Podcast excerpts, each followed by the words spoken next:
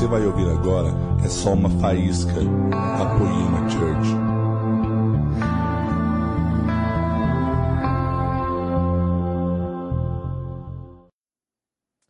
Eu não tenho uma pregação agora, mas eu tenho um conselho de um amigo. Eu quero ser seu amigo agora e eu queria que você fingisse que não tem mais ninguém aqui, só tivesse eu e você num discipulado. Eu queria fazer com você o que eu faço com os caras que eu discipulo.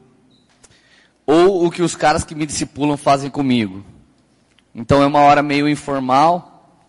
Não vou ficar tentando pregar.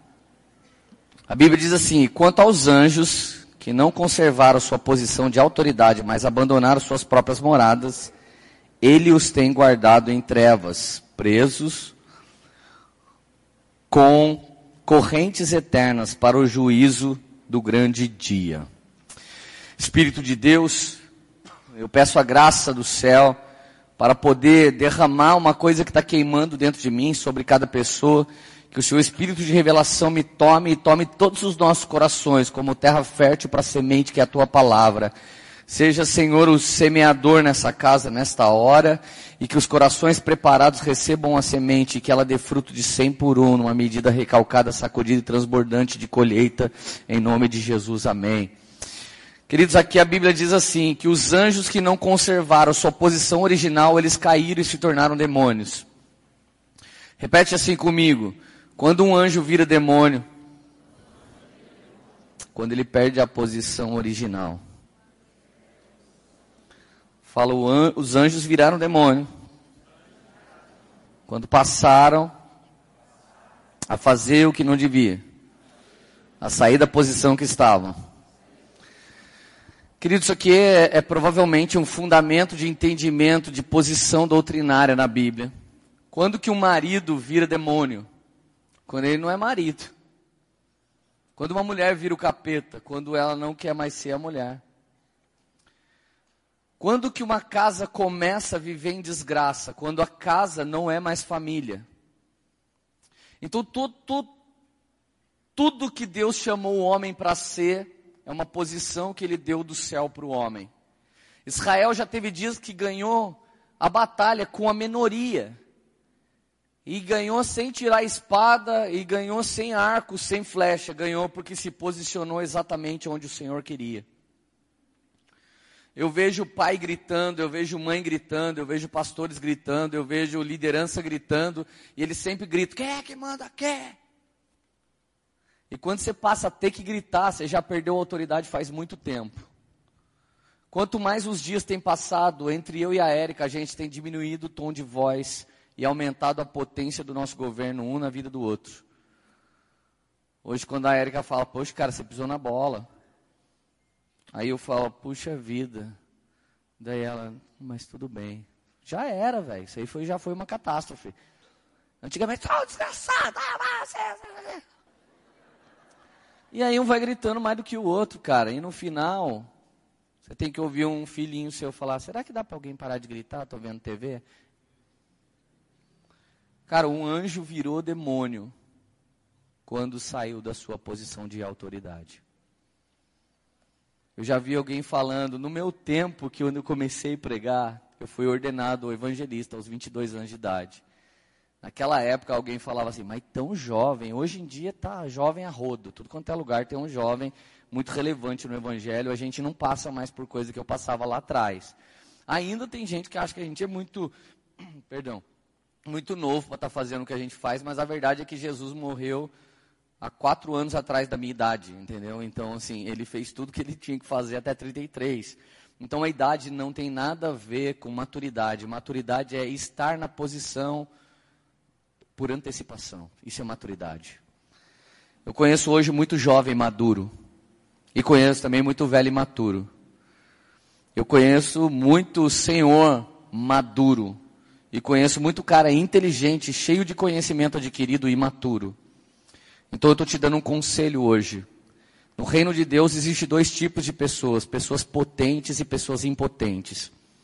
Esses dois tipos de pessoas eles compõem o reino de Deus. As pessoas potentes são as pessoas que têm marcado época. As pessoas potentes são pessoas que elas decidiram ser.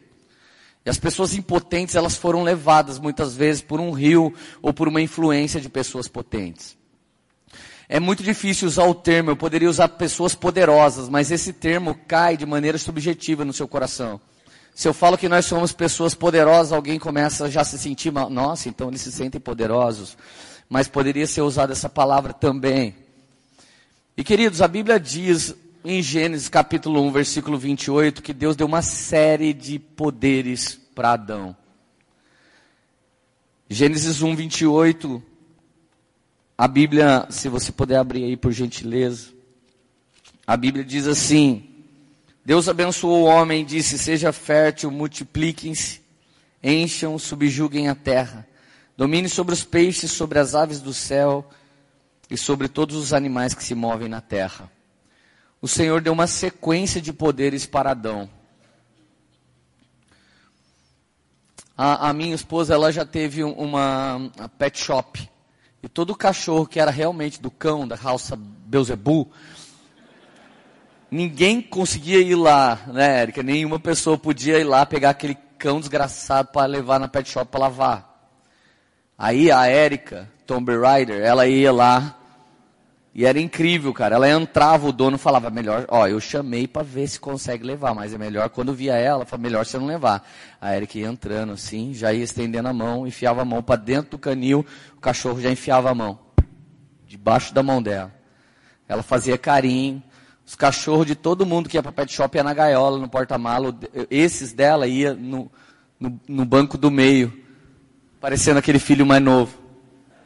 Você tem que entender uma coisa: tem muito homem que tem medo de mulher potente. Toda mulher potente é uma Rebeca. Rebeca significa aquela que laça o potro manso. E toda Rebeca vai se casar com Isaac. Isaac é sorriso.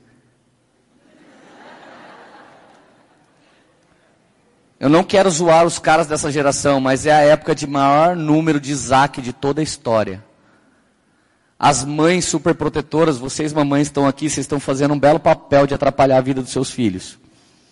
Fazendo seus filhos virar marmanjo sem querer estudar, sem querer trabalhar, sem querer fazer nada dentro de casa. E as irmãs da igreja estão orando para casar com seu filho, mas o seu filho ainda está só sorrindo. Toda Rebeca chega e aí, e aí, irmão, paz, o cara. Risada do Pluto. Tem outros que dá risada do Bob Esponja. A verdade é que para todo Isaac, Deus tem uma Rebecona. Isaac é sorriso, Deus vai arrumar aquela que laça o potro manso. Gente, eu vou falar uma coisa muito séria para vocês. Eu sou um governante pra caramba, porque Deus me deu uma Rebecona. A Érica era o seguinte, bicho. Ela metia peixeira na minha costa assim, ó. Ou você governa, mano ou o negócio vai ficar pequeno nessa casa. Nós líderes de igreja, a gente é tão tolo que quando uma Rebecona chega na vida de um Isaac, a gente fala assim para o Isaac, cara, cuidado, essa mulher vai apavorar você. Esse é o discipulado antropológico, sociológico, filosófico, só não é do céu. Eu vou falar baixo para ninguém ficar sabendo. O Vitor Azevedo acabou de falar assim para mim, mano, aconteceu uns BO comigo terrível aqui, velho. Foi o pior dia da minha vida. Eu falei, ah, então você quer ser o apóstolo João e não quer morrer lá na ilha de Patmos dele. Ô louco, meu, cheio, ô louco, já recebi aqui no meu espírito. A gente quer ter cara de anjo, mas não quer tomar as pedradas. A gente quer ser Estevão, mas não quer tomar pedrada. Querido, Deus olhou para Adão e falou assim: Adão, os mais altos céus são os céus meus e é a terra, eu confiei nas suas mãos. Deus delegou a terra para Adão e pronto, acabou. Não era para ter ONG de cachorrinhos, não era para ter ONG ecológica, não era para ter movimento Greenpeace se a igreja fosse igreja. Eu vou falar para você um plano que eu tenho tido. Se eu ganhar voz nesse estado, um dia eu vou fazer uma grande conferência no estádio, vou levantar um dinheiro para a gente melhorar todas as viaturas de policiamento do estado de São Paulo. Você imagina o dia que a gente investir 50, 60 milhões de reais, a igreja brasileira investir na polícia do estado para aumentar a segurança. Você imagina o que, que a gente anuncia para a nação. Mas a gente só consegue investir em construir nossa própria igreja e fazer a nossa própria conferência. Cara, eu, eu não vejo a hora de começar a reformar todo o tipo de trabalho social da nossa cidade. Eu, eu quero que a gente cuide dos órfãos, eu quero que a gente cuide das viúvas, eu quero tomar os asilos, eu não quero que a Poema faça isso, eu quero que a igreja taubatiana faça isso. Esse é o evangelho que eu quero pregar. Mas para você fazer isso, você tem que ser uma pessoa potente, não uma pessoa impotente. Deus precisa, eu estou te dando um conselho hoje, você precisa se tornar uma pessoa potente nessa tarde. Queridos, a Bíblia diz em João 15, 16: Eu vos escolhi Jesus falou, eu escolhi. Ele não, ele não ganhou um, uma missão, é, uma, uma missão estilo karma do Pai, estilo calvinismo. Você vai ter que aceitar a terra. Eu vos escolhi. O meu Pai me enviou aqui, mas eu escolhi vocês. E toda vez que um dos apóstolos pisou na bola, Jesus continuava escolhendo eles. Agora, a diferença de todos os apóstolos para Judas é que todos os apóstolos escolheram Jesus também, mas Judas não escolheu. Um dia Jesus leva todo mundo para um lugar tenso, um lugar punk, e fala: Quem vocês dizem que eu sou? Você é o Cristo, Pedro falou. Judas não falou nada. Judas falou: Você é Jesus, o cara que faz os milagres. O Ale Vilas Boas ele canta assim: Nós não queremos suas mãos, nós queremos seus pés. Essa igreja, escatologicamente falando, nós somos a igreja do pé de Cristo. É a igreja da barra, é a igreja que cura a igreja mais velha, é a igreja que vai esmagar a cabeça do diabo, é a nossa geração, escatologicamente falando. Agora, querido, por que, que existe uma geração querendo só as mãos? Não, eu quero só milagre, eu quero só um toque. Eu quero realmente que pedra seja transformada em pães. Mas nós somos a geração que o Tom acabou de cantar, o que nós temos de melhor, nós derramamos nos pés, nós somos a igreja dos pés. Mas para isso nós precisamos operar de maneira muito mais potente. Queridos, Jesus nos escolheu e quando eu penso em escolha, eu penso no meu casamento. Eu me casei em 1999 e logo no final do ano já me separei. E de repente eu, eu ficava assim, cara, mas eu escolhi casar com ela. E Deus, eu jurei para você que eu casei só com ela. Por muitas vezes eu reafirmei isso para mim mesmo, para continuar casado. Eu não só escolhi a Érica, gatinha de 15 aninhos da minha escola, que eu, que eu queria ficar. Eu continuei escolhendo ela até hoje. São muitos anos de escolha, eu continuei escolhendo minha esposa. Eu não desisti disso. E aí, no momento que eu desisti, então ela falou: Eu continuo escolhendo ele. Então a Érica aprendeu a continuar escolhendo depois. E ela ficou me escolhendo quando eu não escolhia mais ela. Então, quando a gente se escolheu de novo, Deus restaurou todas as coisas. E agora não estraga, por quê? Porque a gente continua se escolhendo. Pessoas impotentes, elas falam que foram escolhidas. O Dennis Silk tem um, ele, ele tem um, um, um entendimento sobre isso. Você está na quarta série, então você é menininho, menininha. Você vai para a quinta série, você pensa que você vai virar moezinho e hominho. Que agora eu não tenho mais tia, eu tenho. Agora eu não tenho mais recreio, tenho intervalo. Virei gente. É, é uma transformação, gente, da quarta para a quinta série inexplicável. Eu, eu, eu acendi um cigarro na quinta série, que de tão homem que eu me senti. Eu era vítima do comercial do Malboro. Vinha um cowboy do tamanho do Tom Molinari. E aí ele acendia o cigarro. E fazia assim, eu falei, mano, vou virar homem se eu fumar esse capeta aí. Aí achei que eu tava virando um hominho. Eu, eu, eu, eu sei que alguém mais deve ter feito alguma coisa idiota assim na vida, mas eu fiz isso. E, gente, é incrível que você chega na quinta série, você entra no colégio, então você bate o olho assim, ó. E aí você precisa tomar uma decisão, com quem que eu vou andar o resto do ano? Aí você olha para os caras do skate, aí você fala, pô, mano, no surf eu sou Howley, no skate eu vou ser caipira também, não vou poder andar com os caras do skate. E minha meia é baixa. Aí, eu uso meia baixa. Daí, tipo, você já dá uma olhada, daí tem uns góticos, cara meio esquisito, nos cantos, com os olhos pintados. Você até acha massa. ninguém mexe com eles, nada deles, super quieto, sossegado. Mas daí você fala, pô, mano, eu vou ter que passar rímel, já é estilo Jack Sparrow. Cara, hoje que eu não consigo isso. Daqui a pouco você, você olha pro lado, aí você vê alguém escutando ponto de equilíbrio. Isso é coisa. Aí você fala, será que tá tocando Alessandro Vilas Boas?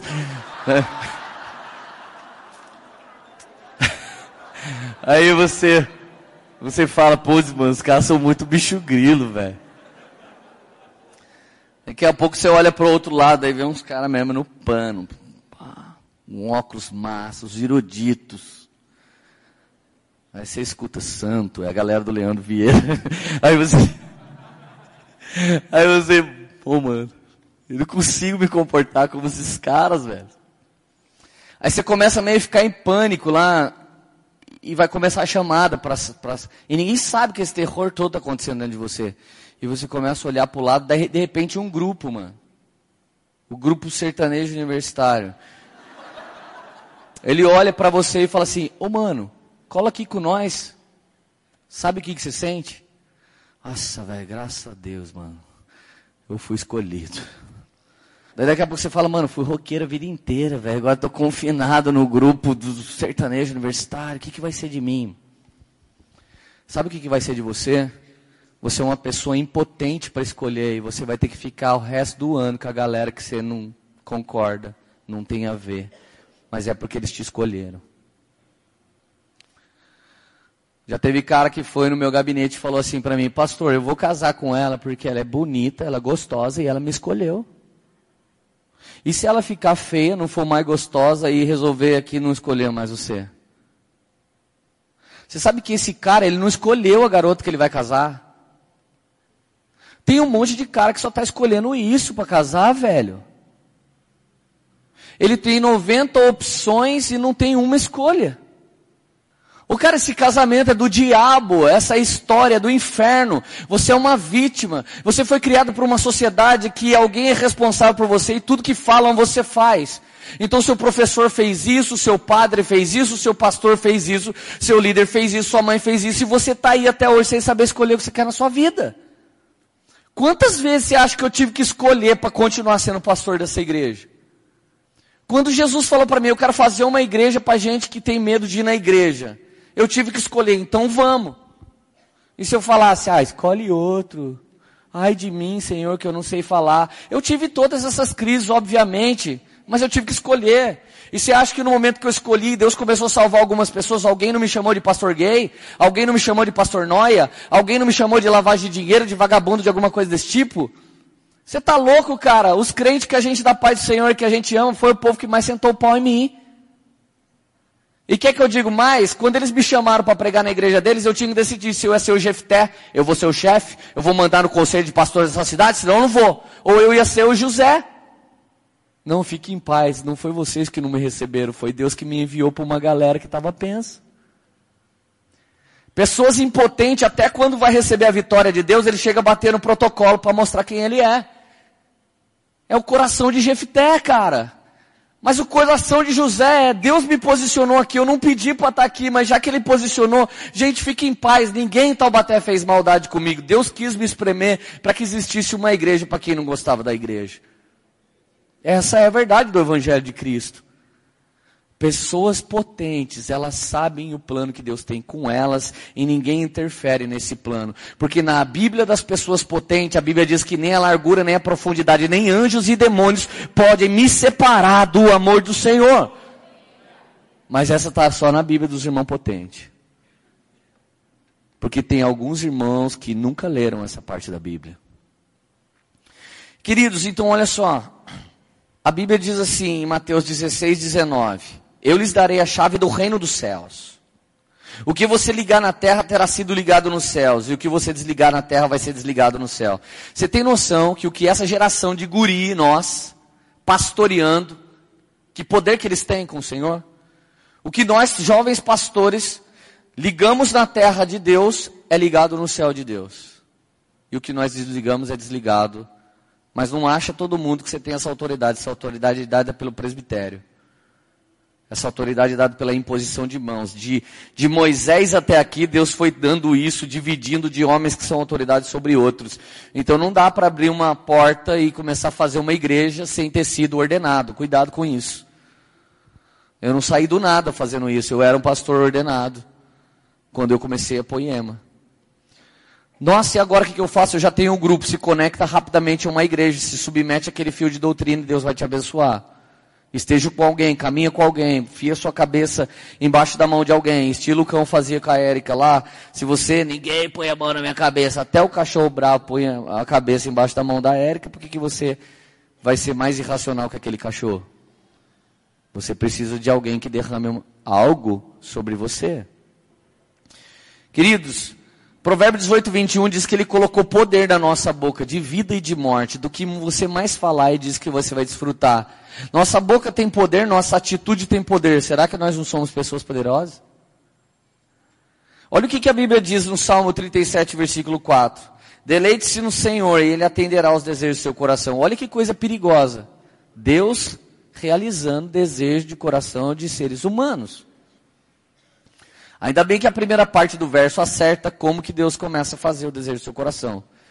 Primeiro ele vira seu anag, Primeiro ele vira seu prazer pleno, primeiro ele vira seu senhor absoluto, primeiro ele vira seu amigãozão, primeiro ele vira o, o, seu senhor do quartinho, primeiro você se conecta na videira verdadeira, então ele transforma você e te dá um novo coração, um coração inclinado a obedecer às vontades dele, então a própria influência dele planta o desejo certo no seu coração e depois esse mesmo Deus vai lá e realiza o desejo certo, que ele colocou no coração certo, então você passa a sonhar e Deus começa a materializar a coisa que você sonhou. Você começa a orar e Deus começa a materializar a coisa que você orou. Você começa a sonhar, Ele começa a fazer. Você começa a desejar, Ele começa a fazer. Você começa a pensar, Ele começa a fazer.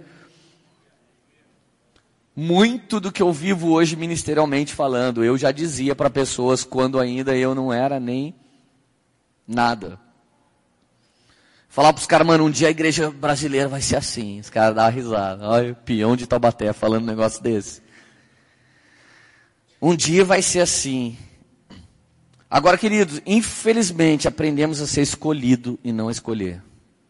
A maior parte da reclamação que nós recebemos. Pastor, meu pai não fez nada por mim. Minha mãe não fez nada por mim. Minha avó não fez nada por mim. Minha igreja não fez nada por mim. Meus líderes não me escolheram. Eu estava pronto aqui todo o tempo. Essa reclamação é geral. E a reclamação é única. Não estou sendo escolhido. Ei, eu não estou sendo escolhido. Então pega essa que meu pai falou para mim quando eu era pivete. Falei, pai, preciso ir lá jogar futebol. Meu pai me parou. Meu pai sabia que eu era ruim de bola, mas ele me amou. Meu pai me parou e disse, mano, se os caras lembrarem de te chamar para jogar bola, significa que você é bom de bola. Mas se os caras esqueceu, eu não quero você correndo atrás deles. Porque as pessoas chamam a gente para fazer aquilo que a gente é bom para fazer. Gente, adorei a história. Mas foi terrível. Porque daquele dia com seis anos de idade até hoje, aos 37, ninguém me chama para jogar bola. Oh, mano, os caras. O Renan tá aqui sentado. O Renan foi jogador profissional. Um monte de lugar aí do Brasil. Ele chegou na Poema pra congregar. A hora que ele chegou, os caras, mano, você quer jogar bola? O cara já tá jogando bola. E os caras ficam ligando pra mim, oh, mano, o Renan é bom de bola pra caramba. Aí descobriram que o Cagal é bom de bola. Já descobriram que um monte de cara que acabou de chegar no rolê e tá todo mundo jogando. Segunda e sábado, aqui no Poema, galera. Sou pastor dessa igreja aqui. Os caras não chamam eu nem para ser o juiz. É difícil saber que você é uma pessoa que não é poderosa, não é verdade? Cara, meu pé não faz as jogadas que eu tenho na cabeça. Mas quando eu jogo FIFA, mano, eu faço com a mão aquilo que eu não posso fazer com os pés. E aí, eu regaço os caras. E tá feliz aí? eu tive dois problemas no meu relacionamento com a Érica, que se eu não solucionasse, eu não seria um bom pastor. A minha esposa perdeu o pai cedo. E depois eu engravidei. Eu engravidei ela, a gente tinha 16 anos de idade. E por muitas vezes ela precisava comer alguma coisa, um saquinho de pipoca, um queijinho, passando na Santa Terezinha. E eu falava, meu, não vai dar, porque eu tinha que comprar droga. E eu comecei a carregar um peso. Então quando eu me converti, eu não fiquei liberto de tudo. Da droga sim, mas eu era dirigido pela culpa. Então toda vez que a Érica pedia algo que eu não podia fazer, minha cabeça processava rapidamente assim. Eu regulei para ela algumas coisas que ela queria quando logo que ela engravidou. Então agora eu tenho que dar o que ela quer, então eu dava. Então eu não podia mais julgar se aquilo era bom ou não para minha esposa. Eu não podia mais julgar se aquilo era certo ou não. Me lembro um dia depois de convertido, daí a gente estava em Ubatuba, tipo, e, e ela queria tomar sorvete, e eu tinha 15 reais para passar a semana, e ela tomou 15 reais de sorvete, porque ela ama sorvete. E algum dia eu comecei a me deparar com o Espírito Santo me dizendo, você não pode fazer tudo que ela quer. Eu falava, mas daí eu, eu sou o cara que machucou ela. E ele dizia, você é dirigido pela culpa. Você se sente tão culpado pelo que você fez com a Érica que agora você não sabe julgar o que é certo ou não é certo para vocês. O que é bom ou não é bom. E Deus me disse, o dia que você for pastor, se você for dirigido pela culpa, você vai julgar errado as causas da igreja. Por isso que você ainda não pode ser um pastor. A segunda coisa, eu sempre, eu, eu, eu já fui muito São Paulino. Mas eu sempre tive dificuldade de usar a camiseta do time. Porque quando eu encontrava um corintiano, um palmeirense, um santista, se o cara já ficasse meio com uma cara estranha comigo, eu falava, cara, eu prefiro usar outra camisa do que des desenvolver esse tipo de coisa. Eu sempre fui um cara que eu precisava deixar todo mundo feliz numa, num lugar. Então se o Cláudio tivesse uma opinião, e o Leandro tivesse uma opinião, e a Érica tivesse uma opinião, e o Brunão uma opinião, e a Camila uma opinião, se cada um deles tivesse uma opinião diferente, eu entrava no meio deles e eu tentava agradar um pouquinho de cada um, e eu, e eu saía de lá sem dar a minha verdadeira opinião. Eu não podia me posicionar, porque o meu posicionamento era agradar todo mundo. E um dia eu estava pesquisando as escrituras e o Senhor disse para mim, Pilatos era o cara que mais sabia agradar todo mundo. Pilatos era um cara tão impotente que quando Pilatos olhava para Jesus, ele não via nada de mal em Jesus. Então ele não queria condenar. Quando ele olhava para a mulher dele, ela falava: Eu tive um sonho que esse homem é um homem de Deus, não mexe com ele. Então ele pensava na mulher e ele falava: Eu não vou nem tocar na, nele. Mas ele olhava para César e César falou para ele assim: Olha aqui, rapaz. Você era de Roma e nós metemos você em Jerusalém porque você é um cara mais ou menos. Então mostra que você é alguém em Jerusalém que eu trago você de volta para Roma. Estilo os portugueses que vieram parar no Brasil. Português que veio parar no Brasil era português que não prestava para Portugal. Se você não conhece bem a história, essa é a verdade. E eu sou autoridade para falar isso, que eu sou Aguiar Barreto. Eu sou português duas vezes. E menos com menos dá mais na matemática. Todo tipo de português que não prestava, enfiaram no navio e soltaram aqui. E os que se davam bem, fizeram alguma coisa, voltaram para lá com honras. A mesma coisa acontecia com a turma de Pilatos. Ele era romano, não estava mais em Roma, agora estava enviado, sitiaram Jerusalém e agora ele estava tentando fazer o melhor. Então Jesus fala assim, ele fala, eu sou Pilatos, olha, eu sou Pilatos, posso te soltar. Fique em paz, cara. Você não seria nada se meu pai não tivesse feito isso de você. Bem.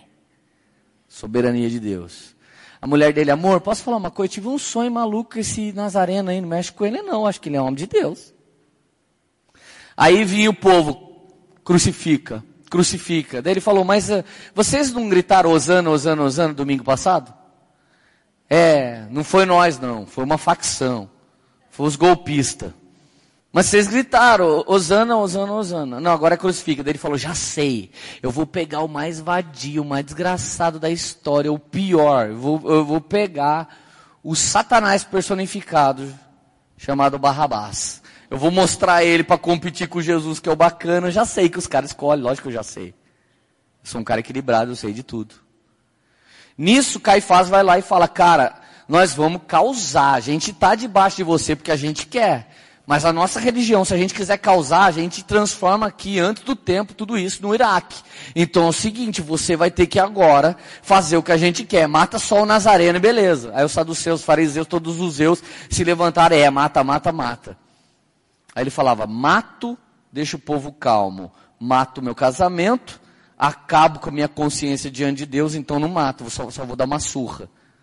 Aí antes da surra ele falou, não, não, não, já sei, eu vou ter um trunfo, tem um zap aqui. Todo jogador de truco, eu acho que Deus vai usar ele com o zap. Eu tenho o zap. Querem que eu solte o rei de vocês? Ou, oh, Babá, Satanás. Aí todo mundo, Satanás. Solta o Satanás. Aí ele fala, cara, e agora? E agora que ele não agradou a mulher dele, não agradou Deus, não agradou. Aliás, Deus lhe agradou, Deus, Deus se agradou de mulher. Ele não agradou mais ninguém. E segundo a história paralela à Bíblia, esse cara morreu sozinho, com câncer em todos os seus ossos, uma doença que foi desenvolvida de maneira psicossomática.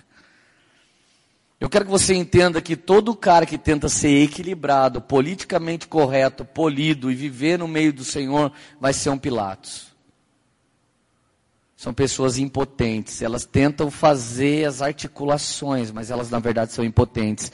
E eu me lembro que eu me deparei um dia tentando agradar todo mundo, então o Espírito de Deus me disse assim: para ser pastor, você vai ter que agradar o céu. Gente que te ama vai passar a te odiar quando você se posicionar. Para ser pastor tem que se posicionar, porque as ovelhas querem saber o que você pensa. Vai ter assuntos no cotidiano que você vai ter que escrever na rede social. Seu verdadeiro pensamento doa quem doer. Cara, eu que nasci para agradar todo mundo, passei a ter que me posicionar e desagradar alguns. Eu não pensava em quem ia para o céu, eu pensava em quem não ia mais ser meu amigo. Você entende quanta impotência existia na minha vida e precisava ser trocado pela potência do céu para ter um ministério eficiente, para ter um casamento eficiente, para ser um pai eficiente? Você entende isso? Faz algum sentido para você esse posicionamento que eu tive que ter? Queridos, nós somos treinados para esperar tudo de um responsável.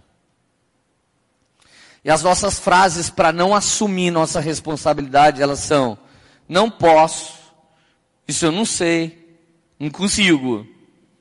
Ah, não tenho tempo. Ah, eu tenho medo. Pastor falar a verdade mesmo, eu tenho medo. Ah, eu, eu, eu tenho vergonha. Até sei, mas eu tenho vergonha. Todas essas falas declaram uma coisa a seu respeito. Eu não tenho poder para fazer isso. Não tenho a moral. Os caras mais sinceros falam, mano, não tenho moral. Queridos, hoje eu preciso ser uma pessoa potente. Eu, Leandro Barreto, preciso ser uma pessoa potente. Para dirigir o ministério que eu dirijo, para manter o casamento que eu mantenho, para manter a família que eu mantenho, para manter as amizades que eu tenho, para manter os discipulados que eu tenho, eu preciso ser um cara potente. Agora eu quero confessar uma coisa que eu sou para vocês, que dificulta muito essa potência. Eu sou procrastinador. Só que eu sou procrastinador profissional. Qual a diferença do procrastinador para o procrastinador profissional? Primeiro, o que é procrastinador? Procrastinador é o cara que tem o dom de não fazer o que ele tem que fazer. Ele tem uma unção, não sei da onde, de fazer outra coisa na hora que ele tem que fazer aquela coisa. É o cara que tem prazer de estar tá fazendo uma coisa que não vai ajudar nada nem ninguém, ao invés de estar tá fazendo aquilo que vai ajudar todas as pessoas. É um procrastinador. Eu já orei mais ou menos uns 15 anos para Deus me curar da procrastinação e não sarei. Então o que, que eu aprendi a fazer? Me tornei um procrastinador profissional. Vai a dica. Isso agora é coach, não é mais pregação. Eu saio da minha, eu, eu saio no quintal, eu, eu saio nas, lá na nossa casa, falo, mano, vou lavar os carros. Eu saio e começo a lavar um carro, só que eu não consigo só dar uma lavada no carro.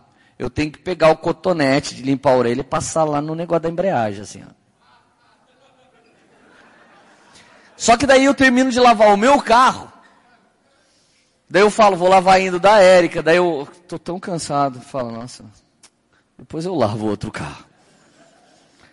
Antigamente eu ia pegar o celular, ia fazer alguma coisa, eu ia jogar videogame. Agora eu, eu, eu já sei que eu estou procrastinando, eu começo a me ministrar. Arruma outra coisa útil para você fazer, já que você não quer fazer mais aquela. Outra coisa útil, outra coisa. Eu olho para a grama falo, aí mano, a grama, a grama cresceu.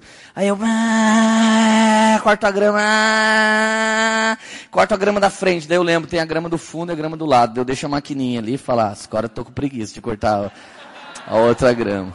Mano, eu sou assim, velho. Daí eu tô indo para onde? Jogar um videogame, não fazer droga nenhuma. Daí eu tô indo lá, daqui a pouco eu falo, mano, tem várias pessoas querendo falar comigo, discipulado, então eu tô cansado mesmo, sento, fico, converso com 90 pessoas simultaneamente no WhatsApp, oro por todas as pessoas. Daqui a pouco alguém tá falando comigo, eu falo, mano, tô cansado de fazer isso. Daí eu solto aquilo, daí eu levanto, eu falo, nossa, mano, tenho dois carros ainda para lavar lá fora, não é verdade? Eu, eu olho lá, não. Eu falo, grama também não. Nossa, cara, já sei, vou lá na igreja ver se alguém está precisando. Eu chego aqui na igreja, eu só chego assim, ó. Quando você chega aqui na igreja, irmão, parece que você é atropelado. A Maria já olha para mim, ai, posso falar uma coisa do GC? Daí o Henrique também é outra coisa do GC. Daí o Gu, posso falar um negócio do multimídia? Daí o Mas, olha, dá uma olhadinha nessa arte. Eu falo, ah!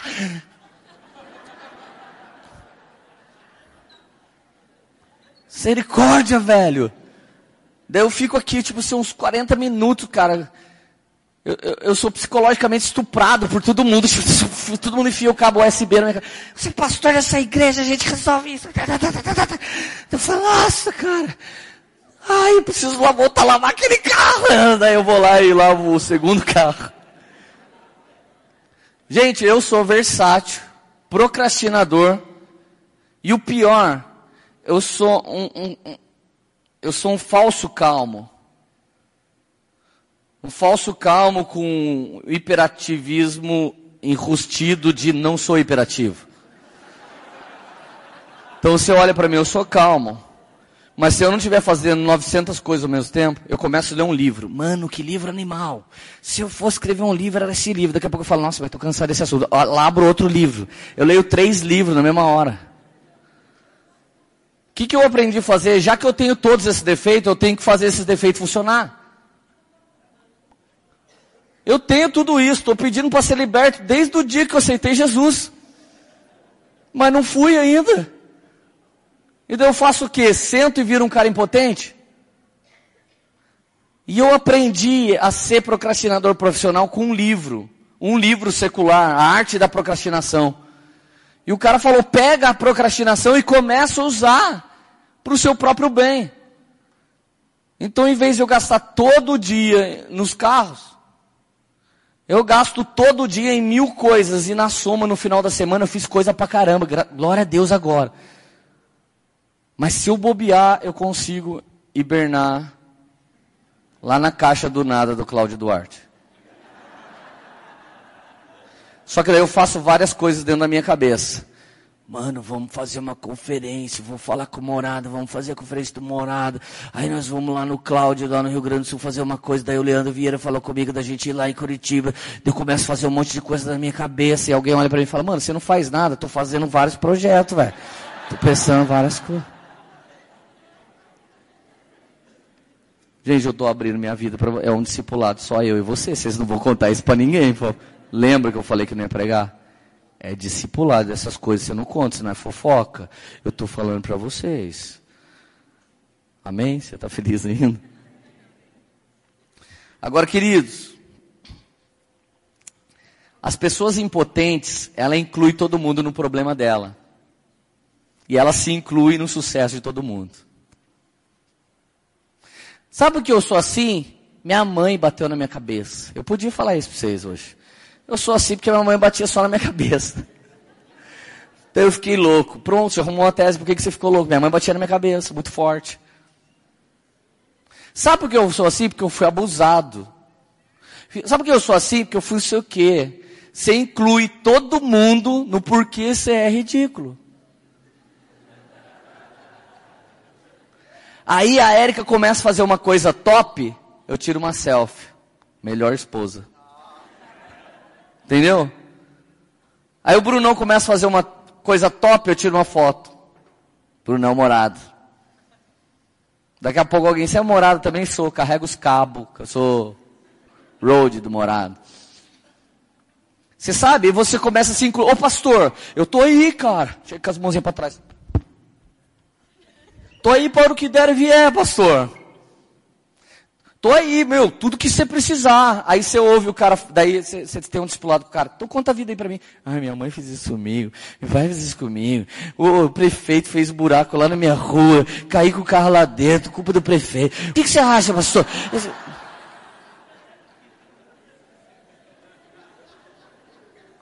Ô mano, o cara chama toda a nação, velho. Daí começa aquelas teses. Você tem mil maldições hereditárias ao quadrado do pi guarani. É muito mais legal você falar que é o capeta e sua mãe. Mas pessoas potentes vai ter que chegar como duas pessoas até hoje, de todas que se desviaram da poema, teve duas que entendeu o que é ser quente ou frio. Ser quente é pessoa potente. E ser frio também. Potentemente usado pelo diabo. Mas ser morno é gente impotente. Um dia chegou uma menina e falou assim, pastor, amo você, amo a Érica, vocês são nossos melhores pais espirituais. Foi incrível o tempo que eu fiquei aqui, mas eu quero ir para o mundo, fumar, cheirar, beber, me prostituir. E ela foi embora e ela está fazendo isso. Um dia chegou um cara para nós, olha cara, é o seguinte, Lê, olha, foi incrível o tempo que tive aqui, até hoje eu não fui frio, mas cara, eu não quero mais ficar no meu casamento, tô largando minha mulher, tô indo embora com outro cara, não quero saber que se dane tudo e vazou. Essas duas pessoas, por resto, todos os outros desviados dessa igreja, eles falaram, eu quero ser frio, falou, Deus abençoe vocês, porque eu não vai ter jeito, tchau. Querendo ou não, eles tiveram brio e hombridade de assumir uma posição. Agora o pior são aqueles que vão se desviando e desviando mais um monte de gente e culpa tudo. Até Lutero pela reforma pode ser culpado nesse momento que vai ter a comemoração dos 500 anos. Então daqui a pouco o cara pode inventar uma tese em cima disso. Pessoas impotentes inclui todos na sua desgraça e se inclui no sucesso de todos. Agora pessoas potente se inclui na desgraça de todo mundo para transformar em graça. E se exclui do sucesso pessoal para elevar o sucesso do corpo. Aleluia. Você está feliz ainda? Teve vários dias que a gente já fez alguma coisa que foi incrível e a gente fez questão de falar que foi a equipe inteira que fez. Isso demonstra que você é potente. Já teve dia que só você fez uma coisa incrível e você declarou que a sua família era incrível, por isso você fez aquilo. E na soma final é realmente aquilo você herdou da sua família, você aprendeu com a sua família. Agora, querido, por que, que nós precisamos dessa mudança dentro de nós? É o seu get up pessoal essa mensagem. Porque você tem que entender uma coisa, onde você for, ali você vai estar. E esse pode se tornar o maior problema de um ser humano. Eu, eu fui lá nos Estados Unidos e fiquei lá. Então, só que quando eu cheguei lá, sabe quem foi comigo? Eu. E eu olhei bem para ver se eu tinha deixado eu para trás, eu não deixei, velho. Então daqui a pouco, ah, que legal, estou num novo país, ninguém sabe quem eu sou, glória a Deus, vou poder fazer um monte de coisa, não sei o quê. Daí na hora que eu sentei, falei, mano, você também veio, cara. Você está aqui, meu. Cara, eu fui embora, deixei você para trás, você veio. Essa pessoa potente que Deus tem te tornado vai aonde você vai. E a impotente que o diabo fez de você também vai. Pode sumir, larga de mulher, larga do dinheiro, larga do trabalho, muda de time, muda a cor do cabelo, muda de sexo, muda do que você quiser. Mas sabe o que, você não muda? Que você está com você e você vai com você. E se você é um cara impotente, uma mulher impotente, você se levou junto. As pessoas impotentes, cara, elas parasitam as pessoas. Quando elas têm uma chance, elas tentam subir em cima do pescoço, em cima da cabeça da gente. Não me deixa, pastor. Sou o melhor pastor da minha vida, cara. É que eu andava com lei, agora eu não ando mais com lei. Ah. Toda pessoa impotente, ela vai querer estar com aquela pessoa que ela mais amava e que ela sanguessugava. Alguns de vocês perderam o cônjuge Porque você estava sequestrando emocionalmente o cônjuge. Você não tinha amor por ele, você era pragmático. Você queria conduzir esse relacionamento do jeito que você queria. A primeira oportunidade que esse cônjuge teve de sumir da sua vida, ele desapareceu porque ele não aguentava mais. Você sequestrava ele emocionalmente. E agora você ainda já foi embora, já sumiu e você. Ai, que saudade de tu, meu desejo. Saudade do beijo do mel. Gente,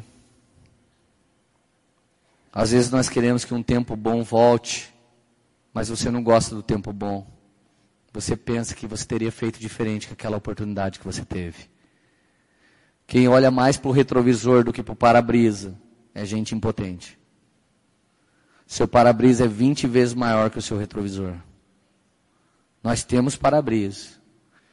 Temos pequenos retrovisores. Deus vai usar as duas coisas. Mas é para frente que você caminha. E como que eu faço para ser potente e não ser orgulhoso? Eu tenho todas essas crises que eu estou contando para vocês na presença de Deus. Eu me humilho na potente mão de Deus. A gente gosta muito do Mateus 6,6, né? Entra no seu quarto, fecha a porta, busque Deus secreto e ele recompensará publicamente. Então pega o mesmo verso, mas para você usar de uma maneira diferente, mas é, é, é o mesmo entendimento. 1 Pedro 5,6. Portanto, humilhe-se debaixo da potente mão de Deus. Olha a parte A do verso. Para que ele te exalte no tempo devido. Amém?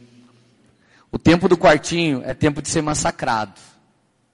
O tempo do quartinho é tempo de crises no Senhor. Tem várias crises que o Facebook não precisa pegar. Tem várias crises que o Instagram não precisa pegar. Tem várias, crises que o YouTube não precisa pegar. Tem várias crises que nem a sua igreja precisa saber, nem sua liderança e nem ninguém. São crises existenciais. E essas crises você tem debaixo da potente mão de Deus. Quantos dias você acha que eu não entrei no meu quarto, fechei a porta e disse para Deus, eu não sou o pastor, eu não sou o cara, eu não sou o poderoso, eu não tenho unção, eu não queria pregar, mas já que você está aí, faz alguma coisa dentro de mim para que eu possa ser usado da sua maneira. E quando chegava a oportunidade certa, Deus me colocava num lugar de destaque, mas eu era só um vaso quebrado e a glória de tudo que havia ali era aquela honra que está dentro desses vasos. Nos tornamos vasos de honra quando estamos cheios do óleo de Deus. Amém. Agora, queridos, o poder do reino aqui na terra é muito grande, por isso que a crise existencial tem que ser resolvida. Mateus 18, 19. Também eu lhes digo que se dois de vocês concordarem na terra, em qualquer assunto, sobre o qual pedirem, isso lhe será feito, porque meu Pai que está no céu por meu Pai que está no céu. Pois onde se reunirem dois ou três em meu nome, eu estarei no meio deles. Quando, quando um casal de gente impotente se casa, eles esquecem desse verso. Quando dois decidem por uma coisa aqui na terra, Deus liga no céu. Irmão, não foi o civil que casou você, nem o pastor. Foi você e sua mulher que se casaram. E quando vocês se casaram, vocês pediram para Deus ligar uma coisa no céu. Então não adianta ter papo furado que agora eu vou divorciar. Na moral, isso faz parte da época da impotência da sua vida. Agora você é potente, você vai continuar escolhendo. Lá em casa, quando um pisa na bola com o outro, a gente já olha um para o outro e começa: Eu escolho você. A melhor rádio. Quando ela começa a zucrinar a eu já começo. Aí a minha mãe falou pra eu pôr uma calça que eu não quero, mamãe. Cara, ela faz isso todo dia de ir pra escola. Ela tira 18 calças para vestir uma e depois ela parece realmente uma mulher. E esse cara, tipo, ela faz uma loucura lá e daí ela vai para a escola. Aí eu já começo a cantar lá do meu quarto. Eu escolho você, a melhor rádio. Eu escolho você, Ai, papai, para de fazer isso. Eu escolho você errado, porque se eu não te escolher, eu vou te bater agora. Então eu estou te escolhendo de novo. Você é a minha melhor filhinha. Eu faço isso com a Érica. Aí o pior, esses negócios de música, tá discipulando lá em casa. Radi, onde você pôs o controle ontem? E o passado não importa mais, papai. O que passou ficou para trás. Daí ela não sabe onde está o controle. Gente, esse é o problema de você treinar pessoas potentes. Porque daquele tamanho já ataca terror. Agora quer ouvir uma de uma criança potente? Ela nos meus braços, fazendo carinho em mim. E um dia ela tinha me perguntado quem era a aba, o que é aba. Então eu expliquei, nesse dia, só nós dois assim no sofá, ela fazendo um carinho em mim, ela olha no meu olho e ela fala assim para mim, você é meu aba. Você é meu papaizinho. Daí eu falei, meu olho encheu de lágrimas, eu falei, por que você está falando isso? Você não disse que aba é papaizinho? Papaizinho querido? Papaizinho de pertinho? Falei, mas aba é Deus. Mas você é o meu aba. Ele é o nosso. Ei. Aí que é a conclusão da história? Se você, se você não fosse o meu papai, e se Deus tivesse feito eu nascer em outra casa, eu ia muito querer ser sua amiguinha, porque você é demais. Ela não foi parida pelo pai e pela mãe dela. Ela escolheu ser nossa filha. Ela tem seis anos. Ela também nos escolheu.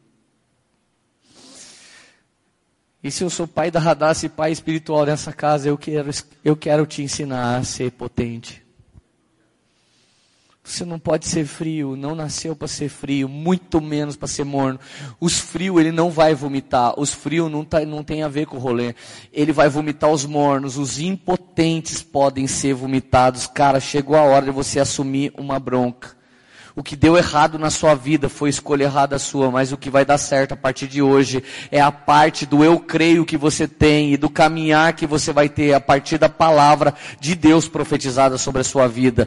Pedro não andou sobre as águas, Pedro andou sobre a palavra de Jesus. Vem, você a partir de hoje vai começar a andar sobre uma palavra, uma palavra, uma profecia, uma revelação, um entendimento, uma palavra. Nós precisamos de mais jovens potentes na terra. Nós precisamos de mais homens e mulheres potentes na terra. Nós precisamos de homens e mulheres que assumam, pode olhar para mim, porque eu sou de Cristo. Pode olhar para mim. Não vem com esse papo furado, não. Não olha para mim que o homem é, é falho. Para, tá repreendido. Isso é old school da igreja, a new school da igreja é, olha para mim e pode até imitar se você quiser, porque eu sou imitador, é de Cristo. Quando a gente enviar um dos nossos filhos espirituais, a gente vai falar o que Paulo disse, eu vou enviar aí para vocês Timóteo, o qual vos lembrará a minha maneira de viver no Senhor. Não é a nossa maneira que importa, não é a nossa personalidade que importa. Ser amassado debaixo da potente mão de Deus é não querer andar prepotente, é se tornar potente Prepotente tem a ver com a nossa alma, mas potente tem a ver com o nosso chamamento, com a nossa identidade, com o serviço que nós temos que prestar, estabelecendo o reino de Deus aqui na terra como no céu. Aleluia. Ei, aleluia. Ei. 1 Pedro 3,15, vou encerrar nisso. Antes, santifique em Cristo como Senhor em seu coração Estejam sempre preparados. Repete comigo, sempre preparados. A partir dessa mensagem, eu quero que você esteja sempre preparado, cara, sempre. Eu quero que alguns aqui, que você que acredita que você vai pregar, eu quero que você tenha pelo menos 100 pregações escritas antes de alguém te chamar para pregar pela primeira vez. Quando alguém chegar para você e falar, cara, você pode pregar, você, você abre a folha assim, ó, escolhe, que tema você que precisa.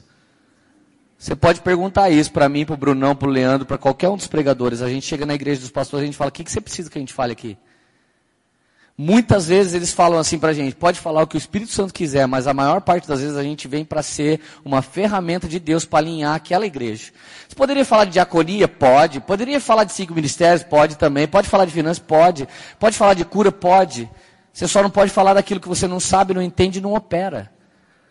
Então, se você crê que você vai pregar, comece a escrever suas pregações. Eu vou cantar, Leandro, escreve sem músicas. Escreve 100 canções. Algum dia o Brunão falou para você, cara, você tem uma canção, eu tenho 100. Você quer algum para seu CD próximo? Aí você falou, louco, mano, cara arrogante não é, cara, é potente. Prepotente é falar, cara, quer que eu dou uma música no seu CD? Daí você fala, você tem alguma aí? Não, vou fazer. Pensa uma coisa comigo, gente, não é pecado o Neymar querer ser o melhor jogador do mundo. Sabe o que é pecado? O Neymar querer ser o melhor jogador de vôlei. Isso tem a ver com impotência. Você tem que ser o melhor daquilo que Jesus chamou você para ser o melhor. Você está feliz ainda? E sejam preparados para responder a qualquer pessoa que lhe pedir razão, na esperança de que há em você. Então, esteja preparado para agir para qualquer pessoa, mas ó, tem o modo de agir. Contudo, façam isso com mansidão e respeito. Essa geração tem feito isso às vezes na porrada e na paulada. A gente quer ensinar alguma coisa para a igreja do óleo velho, a gente já chega lá estralando. Vamos lá quebrar tudo. Que isso? Que falta de respeito é essa? Eu me lembro um dia que eu falei, mano, o Dan Duque vai pregar só meia hora. É, o pastor pediu para ele pregar só meia hora. Eu fiquei indignado. Falei, mano, você vai pregar só meia hora. O Dan falou, a gente precisa honrar. Eles fazem culto aqui há 50 anos de meia hora de palavra. A gente não vai desonrar o que eles estão fazendo aqui há 50 anos. Falei, mano. Falei, mano, tomei uma paulada agora no, no pé do ouvido. Queridos, façam isso com mansidão e respeito, conservando a boa consciência, de forma que os que falam maldosamente contra o procedimento de vocês, porque estão em Cristo, fiquem envergonhados de suas calúnias. É melhor sofrer por fazer o bem, se for da vontade de Deus, do que, do que por fazer o mal. Pessoas potentes têm que ser golou. Você tem que vir por baixo. Se você quer mudar uma história, você vem por baixo, encaixa, encaixa seu lombo embaixo daquilo e começa a erguer tudo para criar um ambiente seguro. Às vezes você vai ter que falar de coisas terríveis com alguém. E você não está aqui para se mostrar, você não é prepotente, você é potente. Sua potência de se incluir no caos de alguém e transformar o caos em benção. É esse nível de potência que Deus está liberando sobre nós. Você vai sentar e as pessoas vão falar, cara, é o seguinte, é, a parada é prostituição, a parada é adultério, a parada é droga, a parada é de dinheiro, a parada é isso aqui. E qualquer coisa é qualquer coisa, porque pecado é pecado só no nível de ser lavado e remido pelo sangue do Cordeiro. Então você entra com aquilo, você se envolve naquela situação e você cria um ambiente seguro e você tira aquilo porque esse é o tempo de exaltação de Deus para a sua vida, amém? Então eu queria fazer uma oração com vocês hoje, algumas orações. Eu queria orar por pais. Eu quero que os pais entendam que o mundo está ficando mal e a gente está querendo aumentar a qualidade de vida indoor, dentro da nossa casa, para não deixar nossos filhos sair. A gente tem que criar nossos filhos como o Senhor enviou os pastores. Eu vos envio como ovelha no meio de lobos. Se nós somos enviados como ovelha no meio de lobos, você não vai poder super proteger o seu filho de crescer. Essa geração está acordando cada dia mais tarde, está tá demorando para se formar cada vez mais, está demorando cada vez mais para ter os seus bens. Tem cara hoje de 27 anos de idade, ele está comprando seu carro pela primeira vez, ele está comprando um carrão, já está comprando um carro de 80, 100 pau. Aí uma garota de 27 está olhando para ele querendo casar. O primeiro pensamento que o cara tem é, mano, eu demorei 27 anos para ter esse carro, você acha que eu vou enfiar esse carro para dar de entrada no apartamento? Então já tem muita mulher pronta para casar. Eu me lembro um dia que o Dodô, marido da Emily dessa igreja, ele foi na minha casa ter um tempo comigo, ele falou, Lê, eu tô com vontade de comprar uma Hornet 600. Eu falei, e a sua esposa deve estar tá com vontade de casar. Ele falou, ô louco, Lê, na, na face assim? Falei, mano, na face. Falei, mano, sua mulher é linda, é uma loirona, você é um morenão sinistro.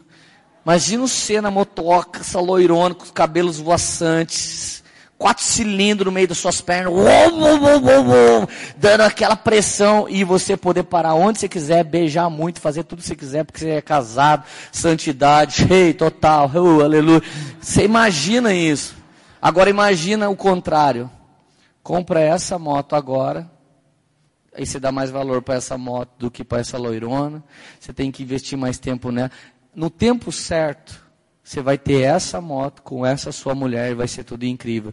Não erra o tempo. Mas, cara, eu não estou dizendo, você tem que fazer isso, essa é a doutrina dos poemeiros, diabo. Não, nada disso. Falei, você recebeu um conselho que, que você quer? Na outra semana ele já vem com uma carinha meio triste na igreja. O que, que você fez? Comprei apartamento, pastor. Está casado, é um homem de Deus, tem uma esposa de Deus, ela está tendo um bebezinho agora, Jesus está enviando para eles. E foi um menino que, num único discipulado, se tornou um homem. Tem muito menino me ouvindo aqui, muita menina. Chegou um momento, cara, tem gente que está falando, mano, eu estou com 30, 30 e pouco e nada está acontecendo. Está tudo errado no nosso tempo. Eu quero liberar hoje. Você não é mais vítima de uma sociedade. Você, a partir de agora, é um governante. Um menino, filho do Guilherme, 14 anos de idade, caçula do Guilherme e da Michelle. Ele ouviu uma mensagem minha eu falei que quanto mais cedo você entendesse o que Deus tinha para você, mais sucesso você faria no menor tempo possível.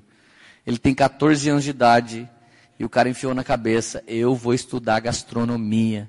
E ele já está trabalhando com comida e ele quer gastronomia. E esse cara com 22, 23 anos pode ser um grande mestre gourmet. E aí? E aí alguém vai olhar e falar: nossa, menininho, né? Mestre gourmet. Menininho ainda, né? Poxa, aí, você quer viver quantos anos? 150 para fazer tudo que você tem no seu coração?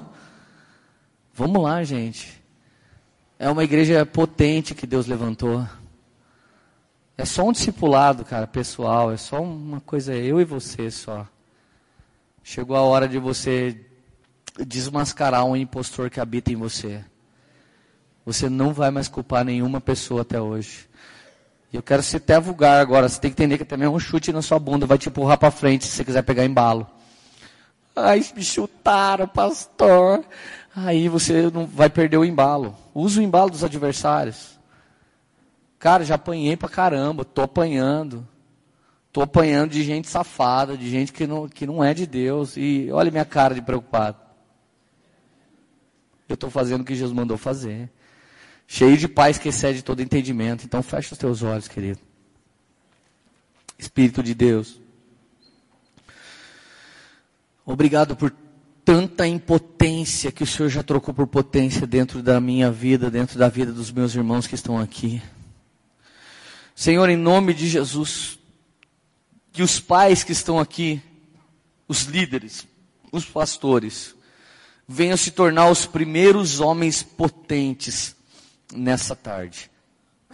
Quanto mais liderança potente a gente tiver, mais afirmação e apontamento como arco a gente vai conseguir ser.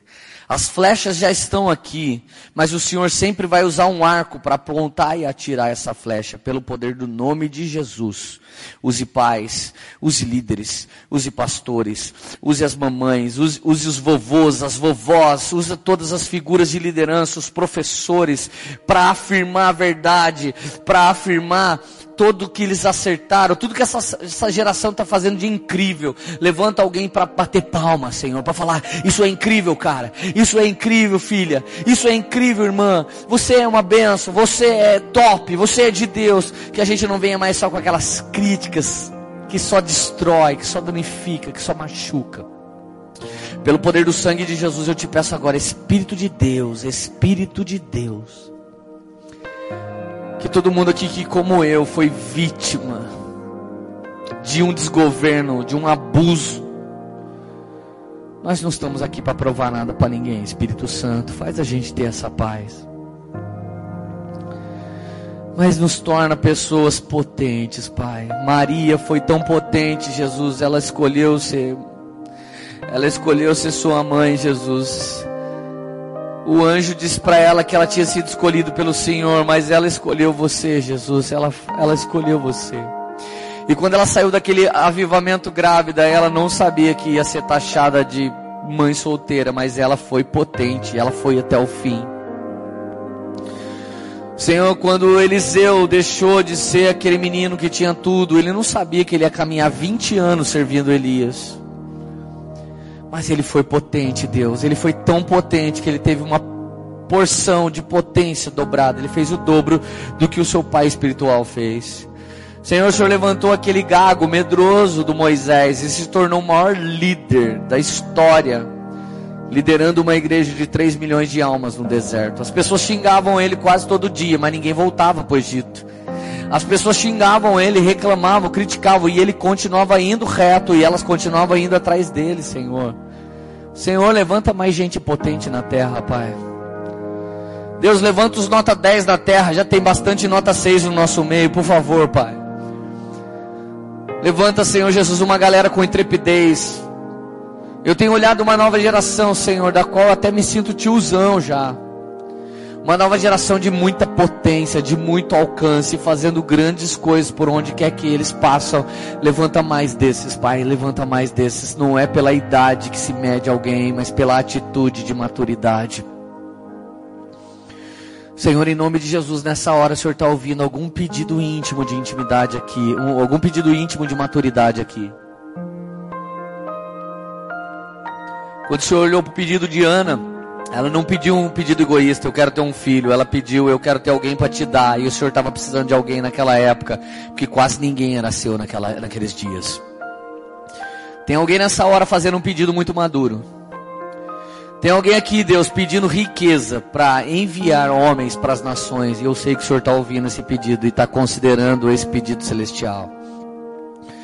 Tem alguma mãe aqui que não está pedindo ministério, ela está pedindo sabedoria para criar os seus filhos, tão potentes quanto os irmãos Wesley. E eu sei que o Senhor está ouvindo esse pedido agora, Senhor. E eu quero te fazer um pedido meu, pessoal, audacioso, Pai. Eu não quero, Senhor Jesus, que eu, o Apoema, venha ser a maior referência do Brasil.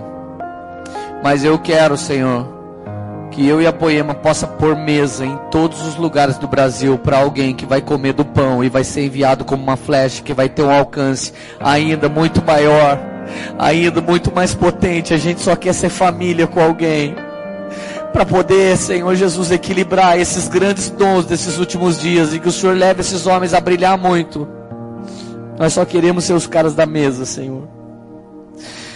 Eu, eu te peço, Jesus, nos dá, nos dá poder, nos dá dinheiro, nos dá tudo, nos dá, nos dá pessoas, porque a gente sabe o que fazer com isso, Jesus. Deixa a gente mudar a situação da nossa cidade, do nosso estado. A gente sabe o que fazer com isso, Jesus. Porque é debaixo da sua potente mão de Deus que a gente se humilha hoje. Não estamos nem preocupados com o tempo de ser exaltado, mas a gente se humilha porque a gente tem prazer nesse ambiente. Quebra, quebra aquilo que há em nós, que ainda é impotente, é adâmico, é impotente. Quebra aquilo que há em nós, que é orgulho, é prepotência. E mantém o inabalável em nós e põe mais, mais fogo ainda, põe mais óleo ainda, e põe mais vinho ainda e nos torna potente. Quebra o prepotente, quebra o impotente e nos torna superpotentes no Senhor, Pai. O Senhor é o onipotente, o diabo é potente, nós queremos ser bem potentes. Porque nós somos o corpo de Cristo, Pai, que está sendo levantado nesses últimos dias. Obrigado por esse conselho, Senhor, e que isso grave no coração dos meus irmãos que estão aqui. É um conselho de amigo. Não seja mais vítima de nada nem ninguém e seja inspirado por essa mensagem. Eu não quero que você tenha um pensamento poemeiro e nem o meu. Eu quero que você seja inspirado e seja livre para pensar por meio das Escrituras Sagradas e por meio do poder do Espírito Santo de Deus, em nome de Jesus. Amém. Você está feliz ainda? Aleluia.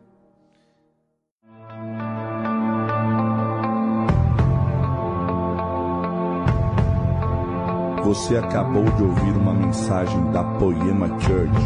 Para mais informações, acesse o nosso site poema.com.br